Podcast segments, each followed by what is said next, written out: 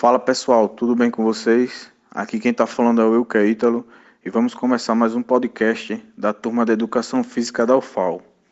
Hoje vamos falar sobre a disciplina de Sociologia das Práticas Corporais. E para falar melhor sobre isso, eu vou passar a bola para o meu amigo Vitor Gabriel, que irá falar um pouco sobre a disciplina e alguns conceitos. É com você, Gabriel.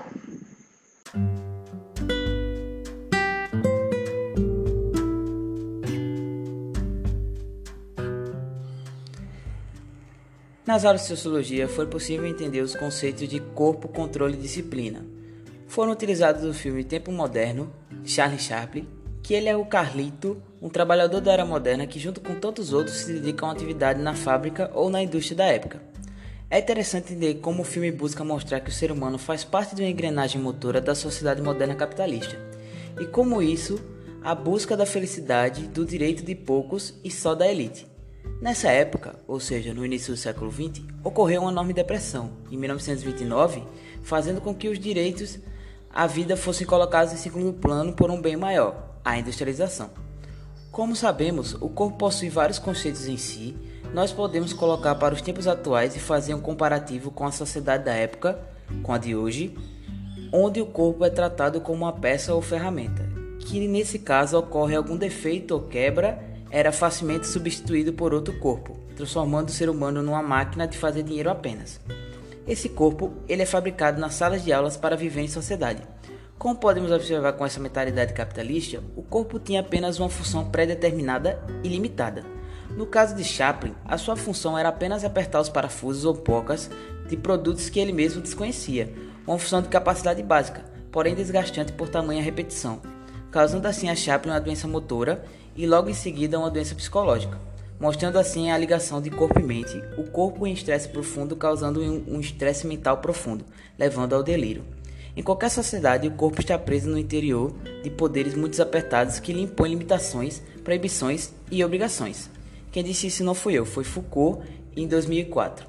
Desde pequeno somos introduzidos a pararmos o nosso corpo, respeitarmos a hierarquia e sentarmos nas carteiras, demonstrando disciplina e ordem respondendo apenas aos estímulos necessários indicados pela instituição de ensino, como por exemplo a sirene de, uma, de, um, de início de aula, indicando que agora é o momento de fazer silêncio e de ficarmos parados apenas escutando.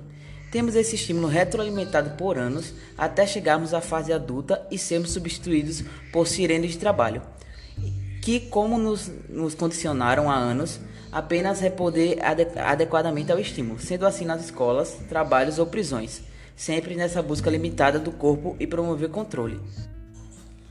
Podemos observar também que nesse filme traz uma triste realidade que se faz presente até hoje: o consumo de drogas para aliviar situações de estresse físico e mental, ou seja, uma tentativa de sair de uma realidade cruel. Chaplin utiliza o cigarro para se manter mais ativo e produtivo, então era incentivado o uso do produto porque para a indústria tornava-o mais produtivo, mesmo que seu corpo fosse sendo prejudicado com o passar dos anos.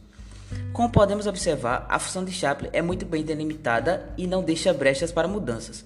Com isso, vemos uma disciplina do corpo, fazendo com que qualquer outro movimento corporal seja descartado. E como, podemos, e como podemos trazer isso para a nossa realidade? No caso, a educação física. Através dos anos, vem, vem sendo questionado se o que estou fazendo tem utilidade pública.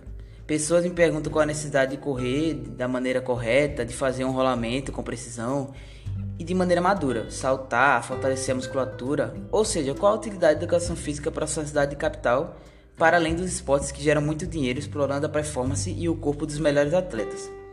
Concluímos que a sociedade tecnicista e capacitista não enxerga utilidade em qualquer outro fundamento que não tenha como função primordial a produção. O ser humano tem buscado muito ter as coisas, as técnicas e esquecido muito de ser, esquecendo que seu corpo é um templo a ser aperfeiçoado, provocando uma evolução física, mental e espiritual do ser. Então, pessoal, esse foi mais um episódio do nosso podcast, falando mais um pouquinho sobre a disciplina de Sociologia das Práticas Corporais. Espero que vocês tenham gostado e que tenham aprendido um pouco mais sobre essa disciplina. Até o próximo episódio. Valeu, galera!